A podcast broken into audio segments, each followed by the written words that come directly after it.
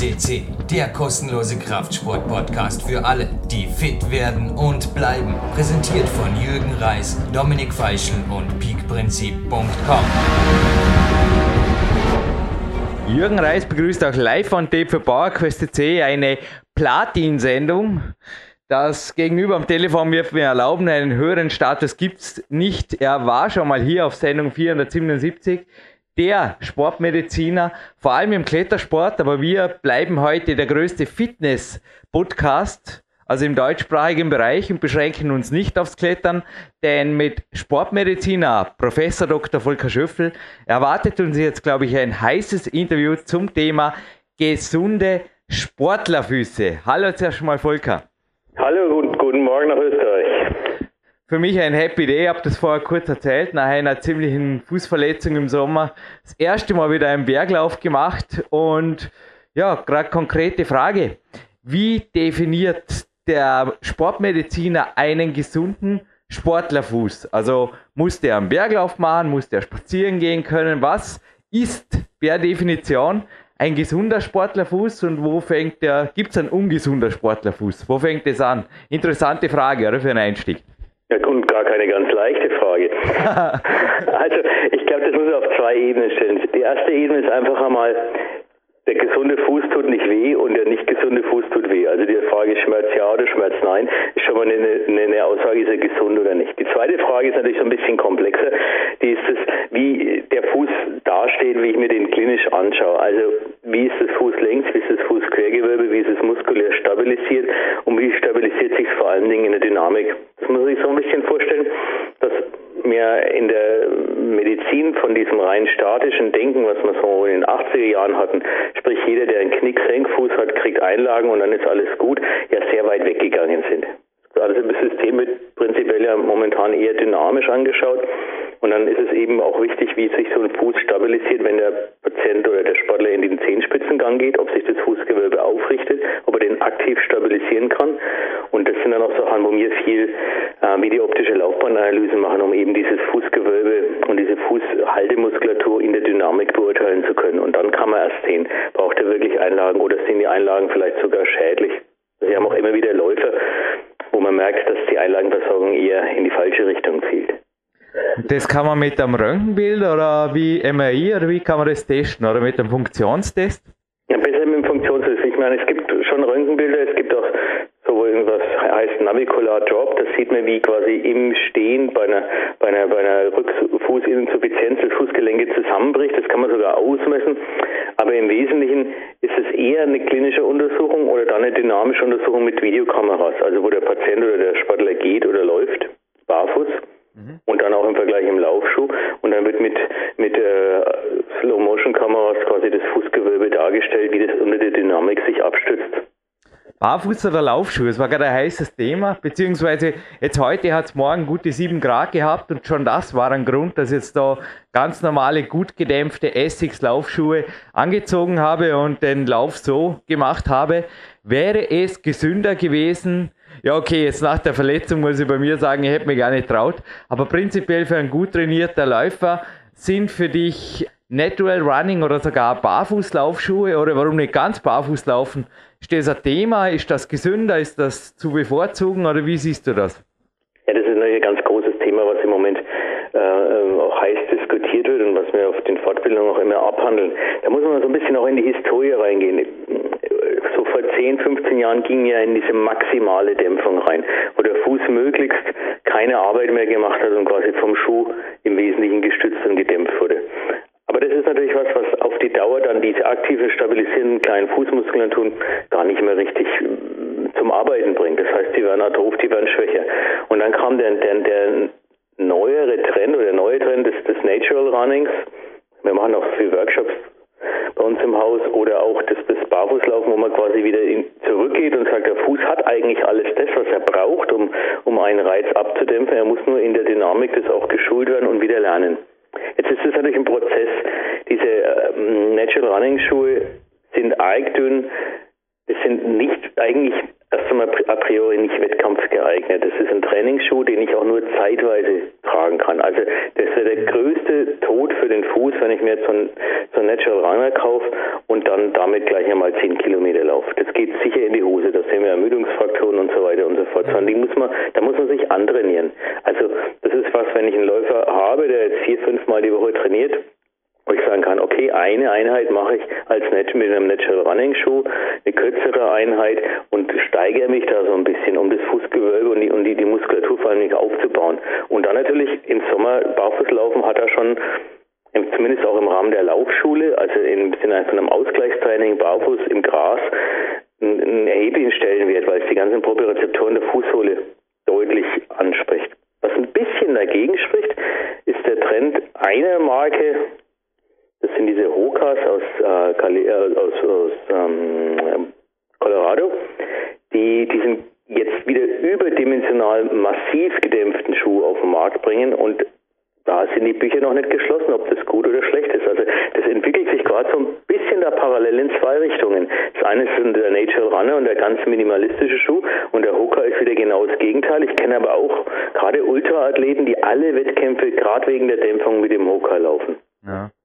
Ich muss auch sagen, also wenn jetzt da kurz bei mir und auch bei Coaches bleiben darf, die laufen oder? Die auch beim Klettern zum Beispiel, ich denke einfach laufen ist ein super Ausgleichssport fürs Klettern, aber ich verwende also auch bei anspruchsvollen Läufen wie dem Berglauf heute, verwende ich eigentlich bestgedämpfte Schuhe. Jetzt untertags bewege ich mich aber so viel es geht in Soulrunnern, im Sommer in Zehenschuhen oder ab und zu, na okay, ganz barfuß mache ich nicht gern wegen der, ja okay, wegen der Verletzungsgefahr, wenn man an Scherben steigt oder so als Kletterer ist das natürlich der Tod.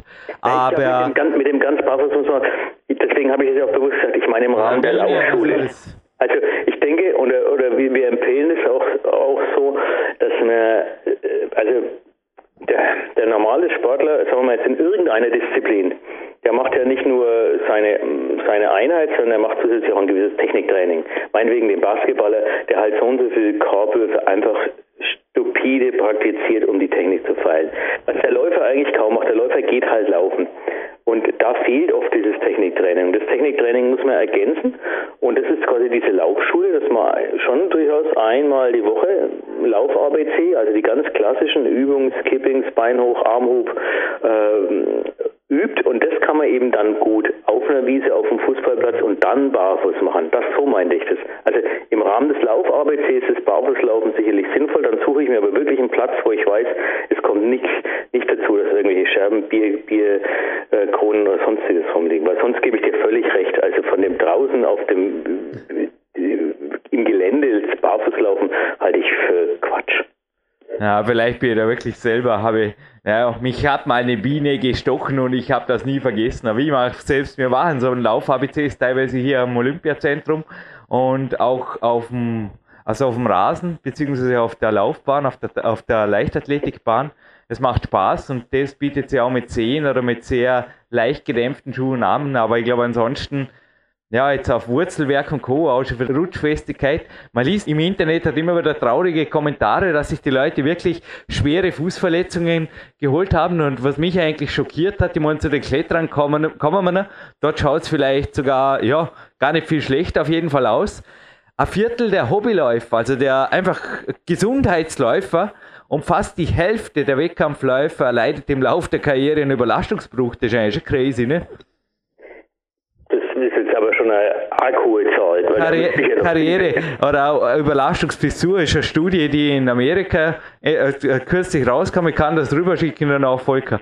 Also hat man ziemlich zu denken gegeben, ja, dass so viele schwere Fußüberlastungen, also ich glaube, man hat dort abgegrenzt, sieht man was am MRI oder sieht man nichts am MRI und dass so viele Probleme auftreten, speziell auch bei Gesundheitsläufern, aber vielleicht liegt es daran, dass sie eben das Techniktraining, das du erwähnt hast, vernachlässigen. Spekuliere jetzt nur, könnte so sein, oder?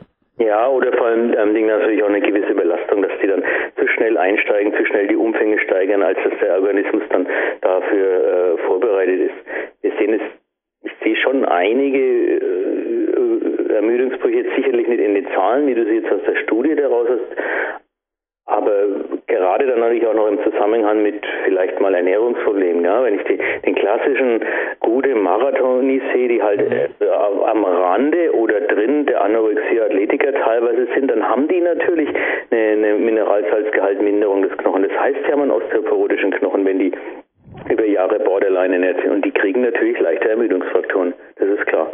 Mhm. Und da ist es ganz wichtig, wenn man Läufer auch medizinisch betreut, die müssen alle ins MRT. Ja. Sonst kriege ich das nicht raus. Also die, das nützt nichts. Die, die, brauchen eine MRT und nur dann kann ich sagen, ja, da ist nichts, dann kann ich das ganze physiotherapeutisch und mit Ausgleichstraining wieder auftrainieren. Also es ist eine sehr komplexe Geschichte, glaube ich. Kann man das so sagen. Einfach die gesamte Sache gehört auf jeden Fall medizinisch analysiert und betreut, wenn schließen wir vielleicht das Thema gerade ab beim Laufen und dann gehen wir zu den Kletterern, wenn du erlaubst. Eventuell ein Spezialthema, das auch für alle Sportler interessant ist, weil Kletterer sicher eine Sportart oder eine Sportart praktizieren dürfen, die die Füße besonders fordert, aber vielleicht auch nicht alleine dasteht. Wo würdest du sagen, wann gehe ich zum Doktor? Also wo ist die Grenze erreicht, wo ich sage, da kann ich aufhören, selber rumzusalben, selber rumzudoktern, selber versuchen rumzutrainieren, wann ist der Mediziner fällig? Bei welchem Stadion oder kann man das auch nicht pauschal sagen? Ja, wir haben so bei den Fingerepiphysenfraktionen haben wir mit, mit, mit dem äh, britischen Alpenverein ganz klare Regeln. Zum Beispiel, haben wir so, so, äh, so Rules of Thumb, wo man sagt, also Fingerschmerzen nach dem Klettern eine Woche Pause, wenn dann immer noch Beschwerden, dann zum Arzt oder so. Ähm, ich, beim Läufer würde ich mal sagen, äh, oder bei Fußbeschwerden Erst kann man das durchaus mal selber behandeln. Es gibt ja wunderbare Sachen, gerade Plantarfaszitis mit, mit, mit, mit Tennisballenrollen und, und mit der Blackroll und so weiter. Da gibt es auch gute Informationen im Internet teilweise, wobei man immer ein bisschen vorsichtig sein muss. Es steht auch viel Mist leider im Internet. Äh, aber wenn ich dann so Beschwerden habe, die jetzt mal länger als eine Woche, zehn Tage anhalten, dann würde ich das auf jeden Fall abklären lassen. Weil das Schlimmste, was ich machen kann, ist einfach den Schmerz komplett zu ignorieren, ohne dass ich weiß, wo er herkommt und in eine Verletzung reinzutrainieren. Dann wird es ja schlimmer. Ich meine, es gibt Verletzungen, wo man mal auch über den Schmerz drüber gehen darf, aber nur wenn ich ausgeschlossen habe oder wenn ich eigentlich weiß, mit was ich hantiere. Aber eine Ermüdungsfraktur, wenn er nach einer Woche Pause und, und dann wieder losläuft, die gleichen Beschwerden hat, dann gehört es angeschaut, auf jeden Fall. Und halt kompetent angeschaut. Also ich kann jetzt nur als gebranntes Kind, das kam auch vom Laufen im Sommer, die Sache abschließen. Die Verletzung passierte beim Klettern, also eigentlich überspannt sie beide Geschichten. Es war der Hallux ridicus und vom Röntgenbild hat man nichts gesehen. Und mein Fehler war, dass ich danach zu frech war, diesem Großzehengelenk ausgewichen bin. Und dann kann sich der Volker vorstellen, was mit dem Mittelfuß passiert ist. Der war einfach, es war kein Bruch oder irgendwas, aber er war einfach total schwerst überlastet. Und bitte, bitte, bitte, also ich weiß nicht, was sind denselben Fehler wie ich? Klingt jetzt komisch, aber ich, ich glaubte auch alles richtig zu machen, vor allem nach der ersten positiven Diagnose, als ich mir gedacht habe, boah, Schwein gehabt. Und naja, der Hallux ist eben da, zum drauf zu steigen und ja, kann man vermutlich so stehen lassen, oder? Bevor wir zu den Kletterern gehen. Genau. Gut, die Kletterer, da haben wir nämlich auch Halux valgus, Halux ridicus, Hammer 10. In einem wunderbaren Bericht von dir, stammt übrigens aus deinem Buch, korrigiere mich, einfach nur im Endeffekt fast eine 1 zu 1 Kopie aus dem Soweit die Hände greifen und stammt aus der Climax, schon ja, gutes Jahr alt, aber immer noch top aktuell, denke ich, weil die Klettererfüße ändern sich nicht. Naja, ich meine, der Fußpilz, glaube ich, ist ja eher noch gut behandelbar. Aber wie schaut es jetzt wirklich aus mit langfristigen Beschwerden mit Kletterfüßen? Wie geht man da ran? Aufhören klettern ist ja für die meisten auch nicht wirklich jetzt eine die Lebensfreude steigernde Lösung, was vielleicht eine Lösung wäre, aber ich will es jetzt einfach mal nicht als erstes Mittel sehen. Wie du auch immer wieder, glaube ich, im ersten Interview auch gesagt hast, kann man nicht vorstellen, dass du jemandem den Spaß am Klettern verdirbst, nur wegen, ja, zum Teil nicht mehr, oder? Ja, auf alle Fälle. Also, dass ich jemanden vom das Klettern verbietet, dass ich den wirklich rausnehme, das sind, das sind wirklich nur schwere Verletzungen, die dann längerfristig wie Epiphysenfraktur mal zwei Monate pausieren müssen oder so. Dass ich jemand sage, er soll überhaupt nicht mehr klettern, das passiert von den vielen Klettern, die ich sehe, höchstens einmal im Jahr oder so. Mhm. Weil ich denke. Ähm, Aufgrund der Füße? Nein, überhaupt erstmal ah. generell aufgrund der Füße. Äh, kann ich mich an keinen erinnern, wo ich wirklich gesagt habe, der die Therapie dann auch mitgemacht hat, muss man sagen, ähm, dass ich gesagt Klettern muss aufhören. Man muss sich halt überlegen, was man mit den Menschen macht. Also äh, die Frage erstmal ist ganz normal die, die, die Kleinigkeiten, also Schwielen, Druckstellen und so weiter, die kriegt man in den Griff, wenn man gewisse Hygiene macht, Hautpflege, vernünftige Schuhe, nicht zu enge Schuhe, die Schuhe entsprechend auch wieder mal auszieht. Hornhaut gehört auch mal abgefeilt und so weiter, dann kriegt man das eigentlich schon so auf dem Status, der gut tolerabel ist. Ja? Also es ist jetzt nicht so, dass die natürlich keine Schwielen haben. Ich habe teilweise auch Kids vom Jugendkader mit 14, die äh, irre Schwielen auf den Füßen haben, aber man kriegt das in einem Stadium, wo man auf jeden Fall damit leben kann. Wo wir mehr Probleme natürlich kriegen, ist, wenn wir in diesen osteoarthrotischen Befund reinkommen, also Hallux rigidus, Hallux valgus.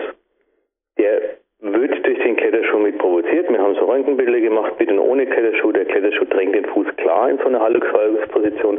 Wir hatten da in einer Studie, glaube ich, 53 Prozent Kletterer mit dem Hallux valgus. Das waren jetzt alles langfristige Kletterer, also mehr als zehn Kletterjahre durchschnittlich mindestens glaube ich, oberen neunten oder unteren zehnten Schwierigkeitsgrad.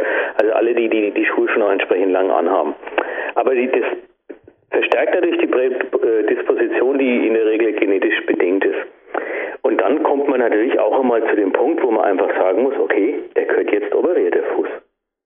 Und da tun sich manche meiner Meinung nach oft noch ein bisschen schwer an, an, den Kletterern. Die sind ein bisschen zu schwerfällig, weil also ein Hallux rigidus, der radiologisch quasi ein, Einsteifen ist, aber nicht ganz einsteift, da kann ich medizinisch auch nur bedingt erst einmal konservativ weiterhelfen. Da kann man ein, zweimal was reinspritzen, dann kann man ein bisschen Physio machen, Nachtschiene oder was und dann, dann bleibt halt nur die Versteifung des Gelenks. Und die macht dann auch Sinn. Ich sitze hier selber, halt gerade meinen Fuß hoch, habe ein frisch versteiftes unteres Sprunggelenk nach einem Kletterunfall. Ja, halt kaputt seit, seit neun Jahren und dann irgendwann muss man sagen, jetzt geht's nicht mehr. Nach der Versteifung, dann muss man sich ein bisschen überlegen, wie man dann wieder anfängt natürlich. Und dann habe ich ja andere Dynamik der, Fuß, des Fußlängsgewölbes und muss dann vielleicht mir auch mal überlegen, was kann ich mit dem Schuh machen. Also man muss dann schon, denke ich, auf einen harten Schuh übergehen, auf einen Schuh, der nicht, nicht über wahnsinnig viel Downturn arbeitet, sondern durchgezogene äh, Sohle hat also keinen hochaggressiven Schuh und gegebenenfalls den auch verstärken lassen. Das kann man ja machen vom Schuster. Die können die Sohle runterziehen, wie man den Schuh besohlt und dann kann man ein Carbon-Inlay für den, für den, für das versteifte Gelenk mit reinsetzen und ist unten wieder eine Klettersohle drauf machen. Also da gibt es wunderbare Möglichkeiten. Also Carbonsohle in Kletterschuh rein. Das ist mal was Neues. Das ist nichts Neues. Ah. Glaube mal von Boreal hat er was für mich was Neues. Ja, du bist noch zu jung, muss man so alt sein wie ich. Der, der Wolfgang Güllich hat einmal mit Boreal eine Schuhe entwickelt. Der hatte eine Carbon-Innensohle mit der Idee, dass man weniger Zehenkraft braucht, um auf kleinen Tritten zu stehen. Das war so in den 80ern. Das hat aber nicht so richtig funktioniert, weil der war so hart, dass man halt überhaupt kein Gefühl hatte. Aber was man sich, das war aber der ganze Vorfuß mit der Carbonsohle. Aber was man natürlich machen kann, man kann so eine Carbon-Pelotte unter das Großzehen Grundgelenk zum Beispiel reinsetzen, dass quasi der Teil, wo mir die Beweglichkeit fehlt, im Schuh einen Support gibt. Dass der versteift ist. Mhm. Interessant. Das hat natürlich eine gewisse, das ist natürlich schon eine gewisse Einschränkung des Gefühls für den Tritt, das ist klar. Aber ich glaube, das steht dafür. Und die kommen gut zurecht. Ich denke, das ist immer auch eine Frage von den Leistungsansprüchen und der gesamten Lebensqualität. Oder? Du hast ja auch hier in dem Bericht und auch in deinem Buch geschrieben, dass man sich einfach nach sowas natürlich, nach jeder OP, glaube ich, beim Halux Ridigus überlegen muss, inwiefern Leistungsklettern in dem Sinn noch Sinn macht. Oder ja, okay, wenn man sich die speziellen Touren aussucht, vielleicht kannst auch du hier noch ein bisschen Mut machen, wenn ich da mal der fast schon der, der Ängstliche spielen darf. Ja, auf jeden Fall. Also ich, ich sehe überhaupt keinen Grund, wieso man nicht mit dem eingestreiften Großzehengrundgelenk 9a klettern kann. Ich würde vielleicht nicht in die Platte reinspringen im, im senkrechten Gelände, aber wenn das, wenn das Ding steil genug ist, kann man damit alles machen. Also ich denke nur zurück, wie ich äh, praktisch das Jahr in Südafrika gemacht habe, das war 93, also das ist schon ein bisschen her.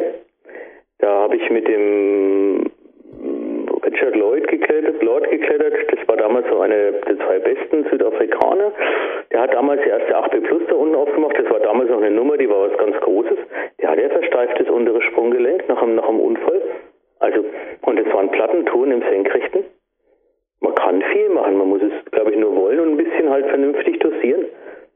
Wenn ich gerade nochmal einen Sprung zurück machen darf in den ersten Teil der Sendung, Wie siehst du jetzt die Sache, wenn jemand Läufer ist oder Ausgleichsläufer oder also ich persönlich liebe, ich weiß nicht, der Steve Maxwell, ein amerikanischer Coach, hat mal gesagt, und da könnte er recht haben, Volker, dass Klettern und Laufen irgendwo hardwired in der Human DNA ist. Also dass das irgendwie in der DNA drin ist. Und ich fühle, seit ich ein Kind bin, das ist so. Das ist für mich zumindest eine Wahrheit. Wenn ich laufen kann, wenn ich klettern kann, dann fühle ich mich glücklich, dann bin ich gesund, dann kann ich um 9 Uhr nach einem Berglauf oder wenn ich jetzt vorher klettern gewesen wäre, ein tolles Interview mit dir machen. Aber wie siehst du jetzt in Bezug auf Laufen? Weil da sind sich ja auch die Sportärzte noch zum Teil sehr uneinig, oder? Was nach einer OP noch dem Körper eigentlich zumutbar ist. Also wie, wie geht der Körper damit um, wenn man jetzt mit einem versteiften Gelenk läuft? Oder wie muss man sich das vorstellen? Ja, wenn ich mit einem versteiften Gelenk laufe, habe ich natürlich das Gelenk erstmal ausgeschaltet, aber ich habe natürlich eine Überlastung der anderen Gelenke, weil irgendwo muss die Bewegungskette ja aufgebaut werden. Das heißt, wenn ich die bei einer Bewegung, eine, eine Akkumulation von Einzelbewegungen, wenn ich jetzt in dem Gelenk 15, 20 Prozent Bewegung habe und die sind weg, dann müssen halt die Gelenke davor und danach die 5 bis 10 Prozent mehr machen. Ich glaube, dass der Benefit dessen, dass man trotzdem läuft oder klettert oder Sport macht, auf jeden Fall gerechtfertigt ist.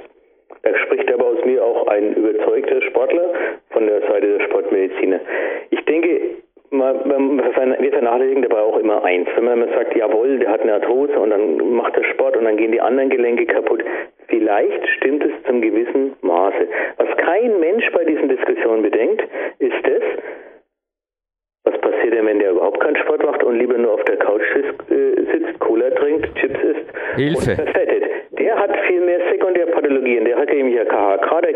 Herzinfarkt,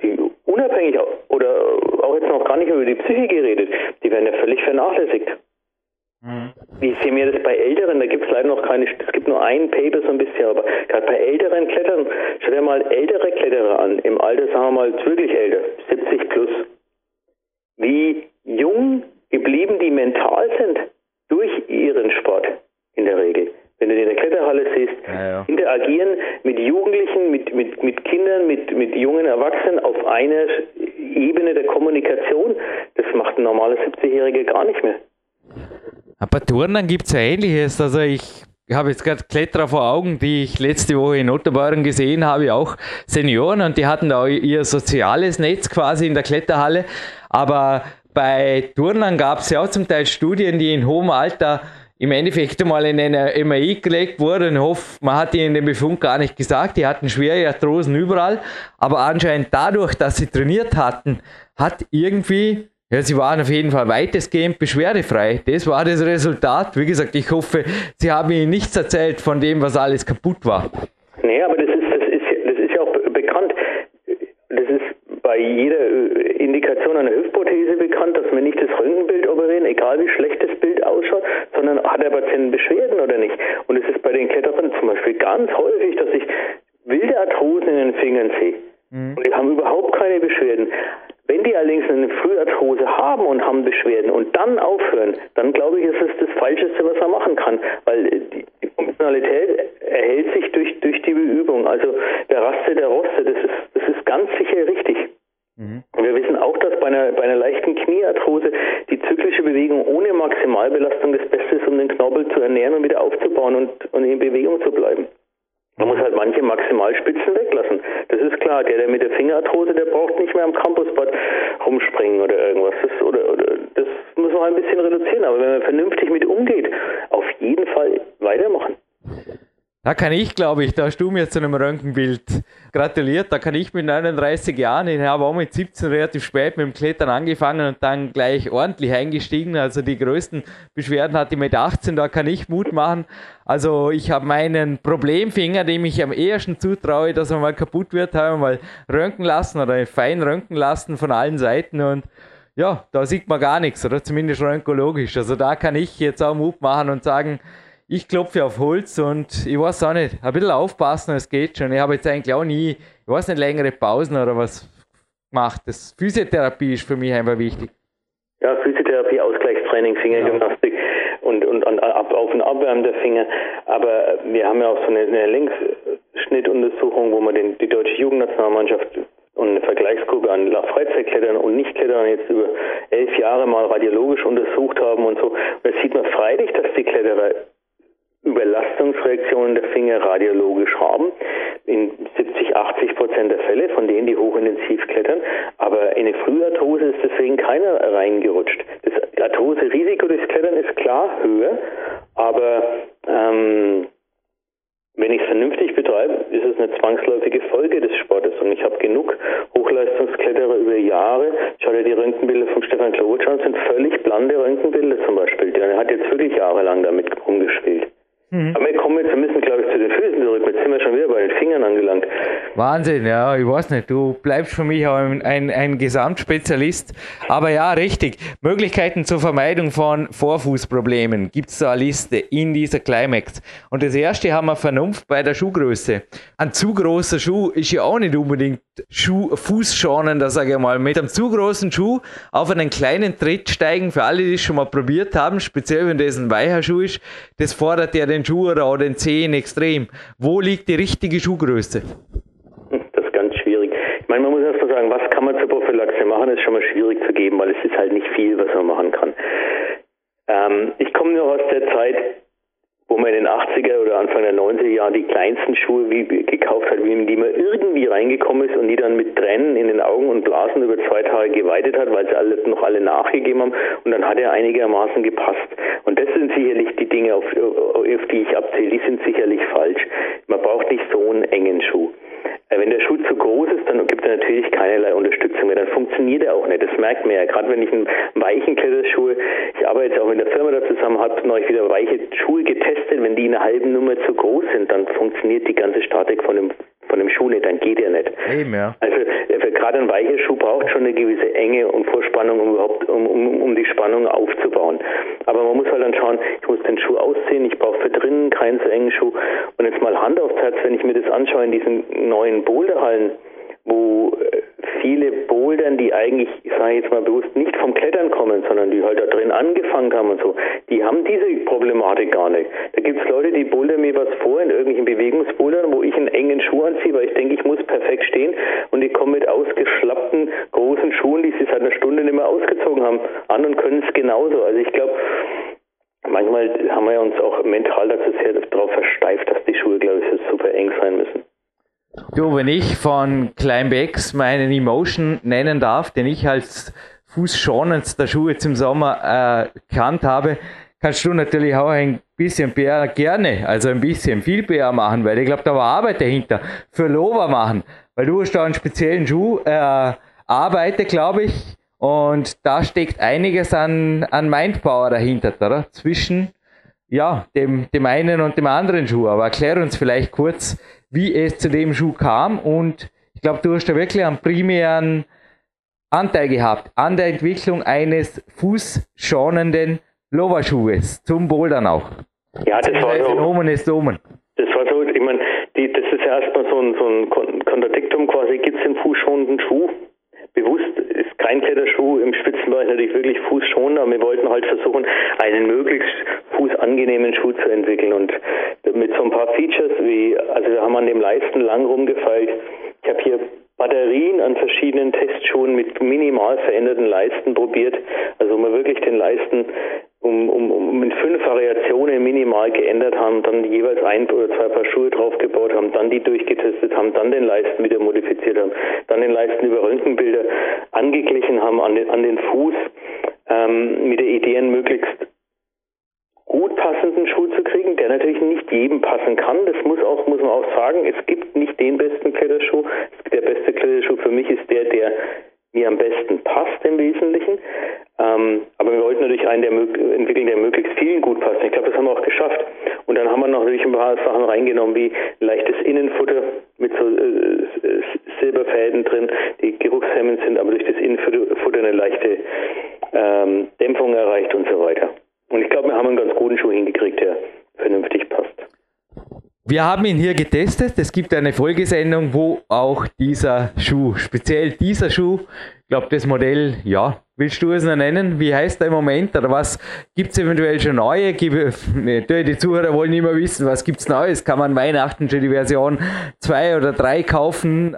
Ja, also. also es gibt natürlich auch Neues, aber wir sprechen jetzt eigentlich vom X-Bowler. Das ist der. X-Bowler, genau, ja. Das ist der, der mir am meisten am Herzen liegt. Und den X-Bowler haben wir jetzt natürlich weiterentwickelt über die letzten zwei Jahre ziemlich intensiv im Sinne von einem zu kommenden weicheren und noch weicheren reinen Boulderschuh, also mehr ein bisschen Bouldern oder Indoor-Bouldern, Wettkampfschuh, der ein bisschen puristischer sein wird und den Leisten auch noch nachgeändert. Der Leisten ist spitzer, im Hinblick so ein bisschen aufs Klettern in der Fränkischen Schweiz auch so und ähm, ein bisschen aggressiver noch. Der ist jetzt aber so in der Endphase der Testung. Also ich kann jetzt noch gar nicht sagen, wann wir dann wirklich auf der Messe vorstellen. Kaufen kann man Weihnachten sicherlich noch nicht. Wenn wir gut sind, können wir auf der ISPO vorstellen.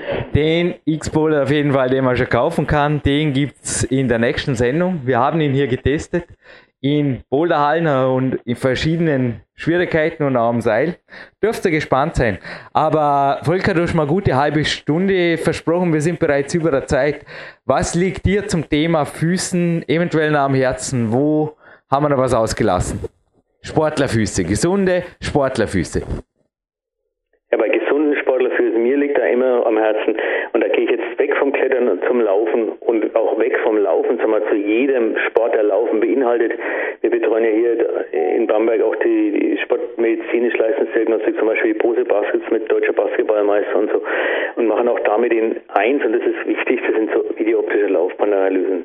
Das heißt, ähm, ich als Sportorthopäde, ich behandle ja nur die Folge einer Fehlstellung in der Regel. Ich behandle halt beim, beim Läufer die Überlastungsbeschwerden, aber dann ist doch die Frage, wo kommen die her? Mhm. Und die kommen her aus einer zyklischen Bewegung, die ich Millionenmal gleichförmig ausführe. Und wenn da ein leichter Bewegungsfehler drin ist, muss es doch klar sein, dass der ein Problem kriegt. Also was wir immer schauen ist, ich habe ein Lauflabor und habe eine ganz tolle äh, Trainingswissenschaftlerin, die da Laufbahnanalysen macht und das kostet nicht viel, sich das Geld wirklich zu gönnen und eine vernünftige, ich meine jetzt nicht in einem Laden kurz mal von der Seite mit Stirnrunzeln drauf geguckt, sondern vernünftige sportmedizinische Laufbahnanalyse zu machen, um zu gucken, wo ist die Problematik, wo kann ich meine Fehler äh, vielleicht finden, bevor es in die Überlastung mundet. Und ich glaube, das ist ganz, ganz wichtig.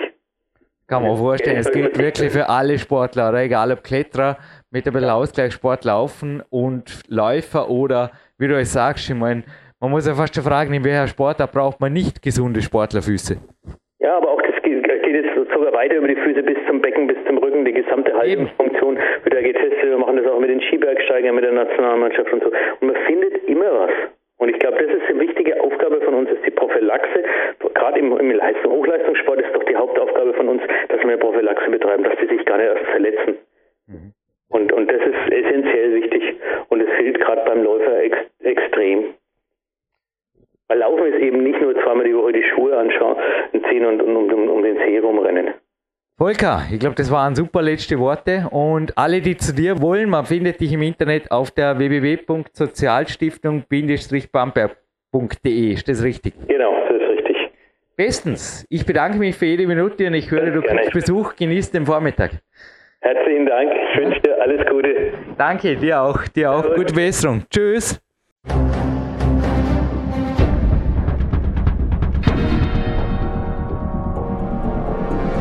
Alle Fitness-Bestseller der Peak-Trilogie, kostenlose Newsberichte und weitere Podcasts von PowerQuest CC sowie Trainingssoftware, Supplemente und Trainingsausrüstung, Personal Coachings, Seminare, Workshops und mehr. Jetzt direkt im Internet auf www.peakprinzip.com oder www.jürgenreis.com.